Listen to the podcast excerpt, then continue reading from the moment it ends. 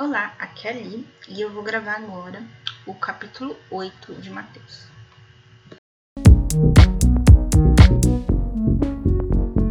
Bem-vindos aos Novenáticos e agora nós vamos ler o capítulo 8 do Mateus. O capítulo está dividido em uma, duas, três, quatro, cinco, seis perícopes. Então, depois de cada perícope, eu falo das palavras difíceis sem explicação. Então, no capítulo 8 até o 18, a gente vai falar do ministério de Jesus na Galiléia. Cura de um leproso. Tendo Jesus descido a montanha, uma grande multidão o seguiu. Eis que o leproso aproximou-se e prostrou-se diante dele, dizendo: Senhor, se queres, podes curar-me? Jesus estendeu a mão, tocou e disse: Eu quero, ser curado.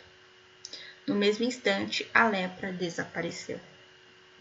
Jesus então lhe disse: Vê que não o digas a ninguém. Vai, porém, mostrar-te ao sacerdote e oferece o dom prescrito por Moisés em testemunho de tua cura o servo do centurião.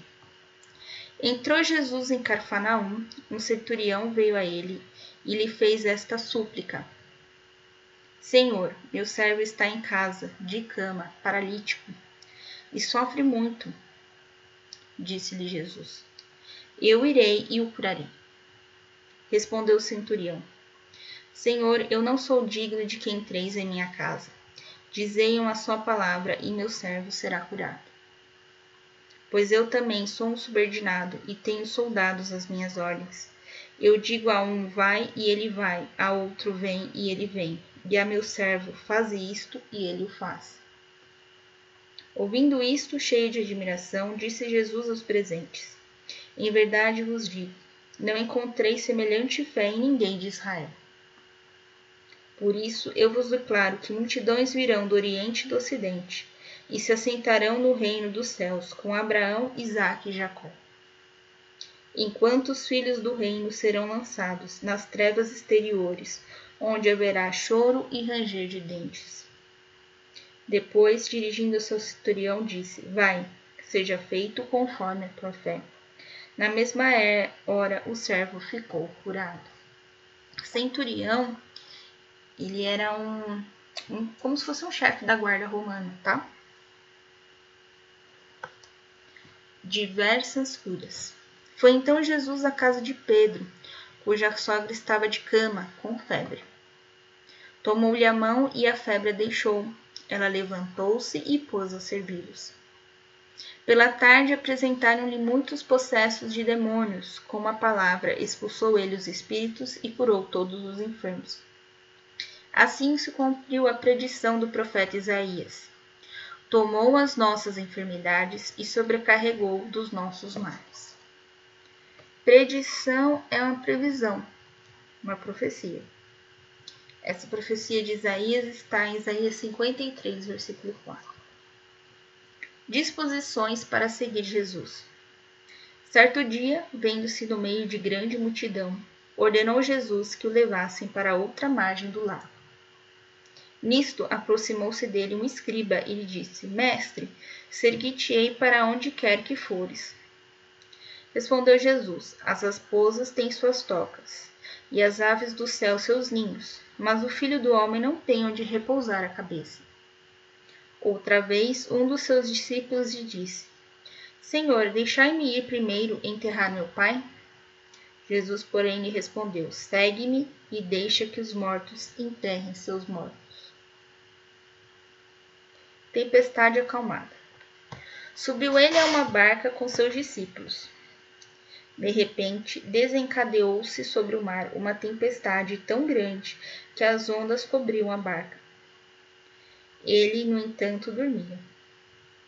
Os discípulos achegaram-se a ele e o acordaram, dizendo: Senhor, salva-nos, nós perecemos.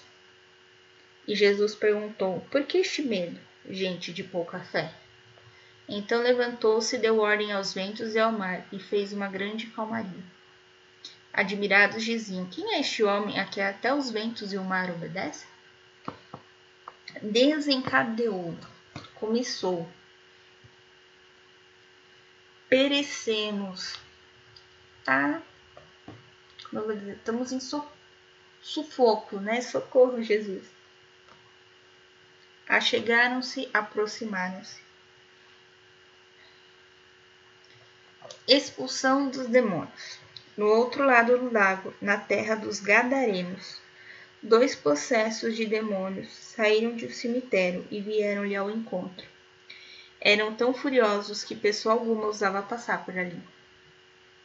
Eis que se puseram a gritar: Quem tens a ver conosco, filho de Deus? Vieste aqui para nos atormentar antes do tempo? Havia, não longe dali, uma grande manada de porcos que pastava. Os demônios imploraram a Jesus: Se nos expulsa, envia-nos para aquela manada de porcos. Ide, disse-lhes. Eles saíram e entraram nos porcos. Neste instante, toda a manada se precipitou pelo declive escarpado para o lago e morreu nas águas.